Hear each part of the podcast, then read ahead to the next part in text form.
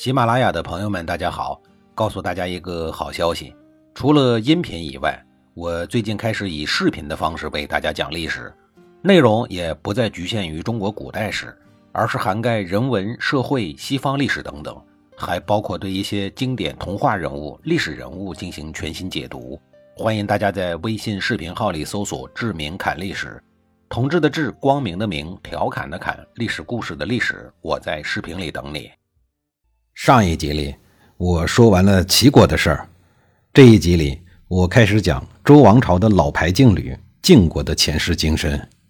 两千多年以前的北方大地，几乎全都是游牧民族，他们的性格粗暴野蛮，他们的统治者从来不想着在一个固定的地方建设美好家园，让人民过上安居乐业的美好生活。而是自由散漫的在广袤的草原上四处游荡，走到一个临时落脚点之后，第一件事就是生火，然后烤肉、取暖、温酒，再然后呢？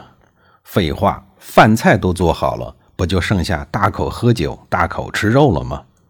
喝酒吃肉的时候，他们的牛羊谁负责看管呢？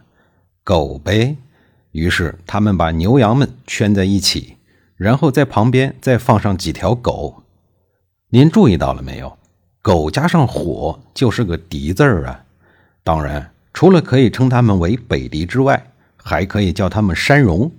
总之啊，都是不太好听的名字。吃饱喝足以后的大把时间用来干嘛呀？牛羊会自己吃草，不需要老盯着，况且还有狗帮他们干活，所以北狄人赋闲的时光还是很多的。人一旦闲下来，总是要找点事儿干的。如果不能务正业，那就得务副业。他们本职工作之外的副业，显然不是研究歌词诗赋、音乐绘画、风花雪月。他们是不会研究这些华夏民族认为是高雅、有情怀的东西的。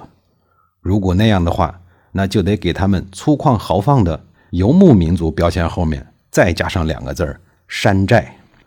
与粗犷豪放性格最为搭配的是什么呀？打架呀，就像下雨天吃巧克力更为搭配一样。后面这句不是我说的啊，据说是邓紫棋说的，我借来用用。因此，打架这种挑战与刺激性并存的高危活动，就成为了他们主要的兴趣爱好。架打多了，就会打出心得，打出自信，打出威风。最关键的是能打出好处。这可太实惠，太好喽！要想获得自己家不盛产的金银财宝、绫罗绸缎、美女美食，只要出去打几架就能够轻松获得。这个好处可太有魅力，太有诱惑力了，简直是椰风挡不住啊！只是这样一来，你们倒是高兴了，那些和他们做邻居的那些国家就都倒了八辈子的血霉了。别看他们没什么法治观念和文化水平，但是在欺负外族人这件事情上，倒是做到了一视同仁、同施仁爱、深谙公平之道。其实就一条不偏不倚的准则：只要你富有，至于你的肤色、种族、信仰、距离等等，那就不在他们的考虑之列了。他们的子孙最远曾经跑到了欧洲。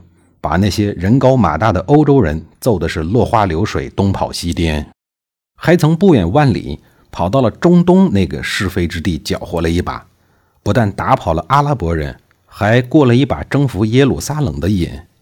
那可是上帝在人间的家呀！你说他们是不是彪悍到极致？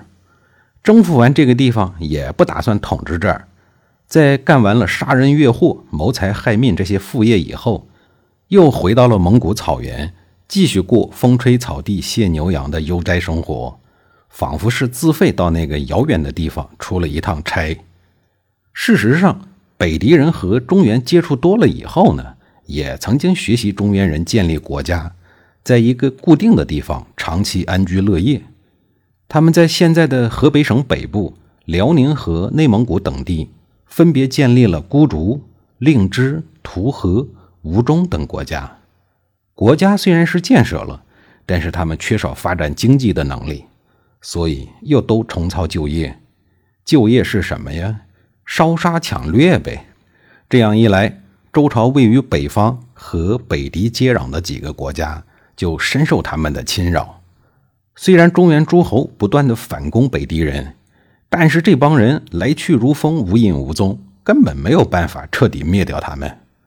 前面介绍齐桓公的时候就说过，北狄人曾经把北方的燕国打的是连连求救，齐桓公挺身而出，赶走了欺负燕国的北狄人。顺手还把孤竹和蔺支两个北狄人的国家给灭了。后来北狄人转头进攻魏国，结果魏国可惨了，国君都被北狄人给杀害了。北狄在进攻邢国的时候下手也是狠，邢国的国都被他们给拆毁了。最后又是齐桓公出手帮邢国把北狄人赶走。但是齐桓公刚一走，北狄又来，您总不能次次求人吧？秦国只好硬着头皮跟北狄人拼。秦国虽然是周王室的封国，但是由于长期的娇生惯养，王室成员已经悉数堕落了，个个都变成了大肚翩翩、柔柔软软的白胖子，成天不是养鹤就是遛鸟，根本就是一个纨绔国家。国家的军力也是相当的薄弱，根本无法抵御北狄人经年累月的骚扰，很快就把家底给打光了。秦国的国势日渐衰败，眼看就要倒闭，形势紧迫的要命。后来，齐国、宋国等就建议秦国说：“您这个柔软的白胖子，浑身囊肉，你别和那些骁勇善战的北狄人折腾了。再说了，我们也不能大老远的次次来救你，你惹不起还躲不起吗？你还是搬家算了。”于是，邢国就这样愁眉苦脸的举国迁徙到夷夷。就是今天的河北邢台的境内，听见没？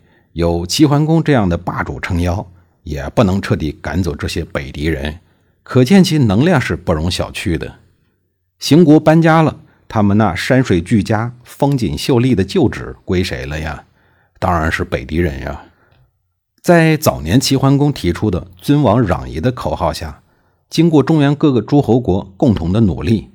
大部分所谓的异族都被赶出了华夏中原地盘，单单这一批北狄人不但没有被赶走，反而占据了周朝诸侯国的地盘，并得以生存。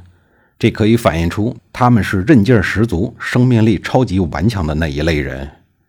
顽强到中原人只能用“攘”这个字儿来对待他们，“攘”就是推开、推走的意思，意思是说这些个戎狄人只能推出去、赶走。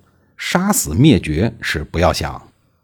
北狄要是再往南一点，就到了晋国的地盘儿这样一来，晋国自然而然的独自承受了几乎北狄人的所有进攻，但是也战果颇丰。